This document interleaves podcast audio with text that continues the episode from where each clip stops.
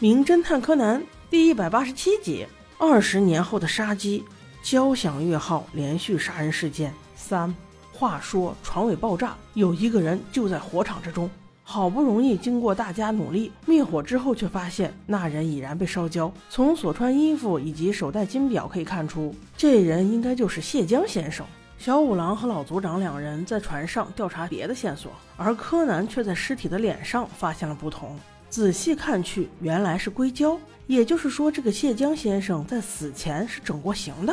由此，福部和新一俩人开始推测，结合金井先生那诡异的举动，再加上谢江被杀，还有那个龟田失踪，这说明此三人很可能就是二十年前四亿抢劫案的作案人员。当年他们合力把达财三置于死地，而如今为了独吞赃款，再次大开杀戒。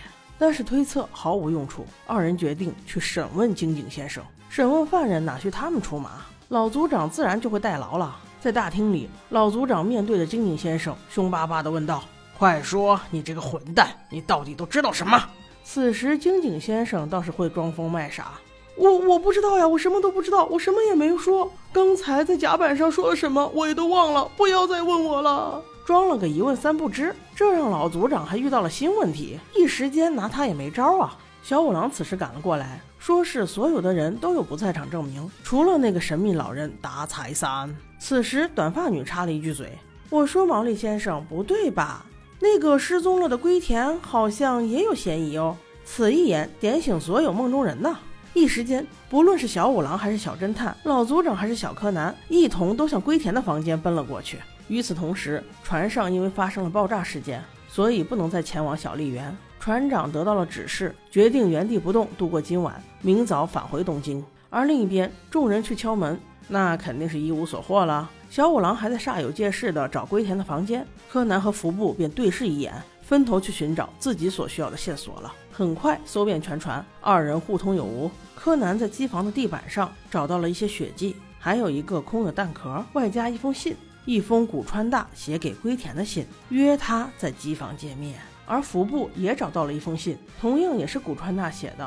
据服部了解，这应该是写给金井的，约他在甲板上见面。怪不得他那么害怕，一个弄不好烧死的人可能就是他了。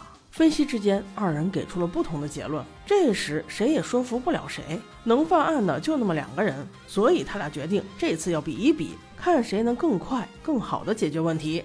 于是马不停蹄，二人便分手了。在大厅里，老组长警告大家都不要乱跑，全部都集中在这里，万一出了什么事儿，他可负不了责。结果那个短发女偏就是不服气，哎，拜托，你已经不是警察了好吗？我不管，我自己的命我自己负责。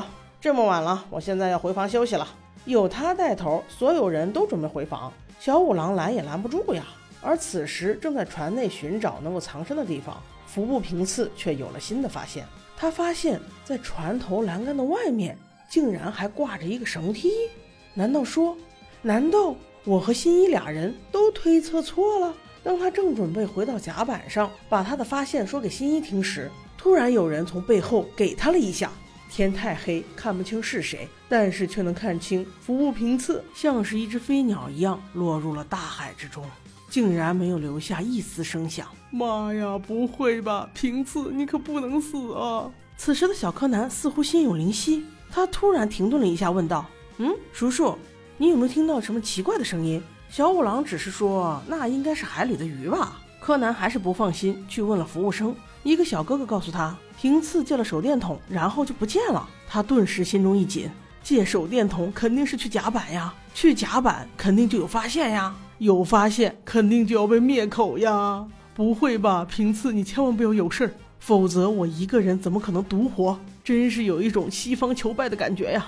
当他走到船尾，扒上栏杆的时候，又一个黑手伸了过来，吓得小杰真是后退三步啊！还好这只手不是害他的，是救他的。那只手把他抱了过来，唯唯诺诺地说：“小朋友，那里很危险啦。”此时众人都凑了过来，小五郎问。你们不是都回去休息了吗？怎么又过来了？短发女说：“我的坠子不见了，请几位先生帮我找找。”小兰突然说道：“啊，是不是这个？”边说边从兜里掏出了一个坠子。这个是我在甲板地上找到的，你看看。短发女接了过来，急忙道谢说：“嗯嗯，就是这个，谢谢你了。”小五郎嗔道：“小兰啊，这就是你的不对了，捡到东西为什么不第一时间还给人家呢？”小兰连忙解释道：“说，哦，我不知道这个是谁的，上面的照片人脸也被损坏了，所以才……”话还没有说完，只见那个金井先生又一次露出了恐怖的表情。他也许认出了那个在照片中被挖掉脸的那个男人。之后，老组长终于赶到，命令他们必须都留在大厅中，不能再单独行动了。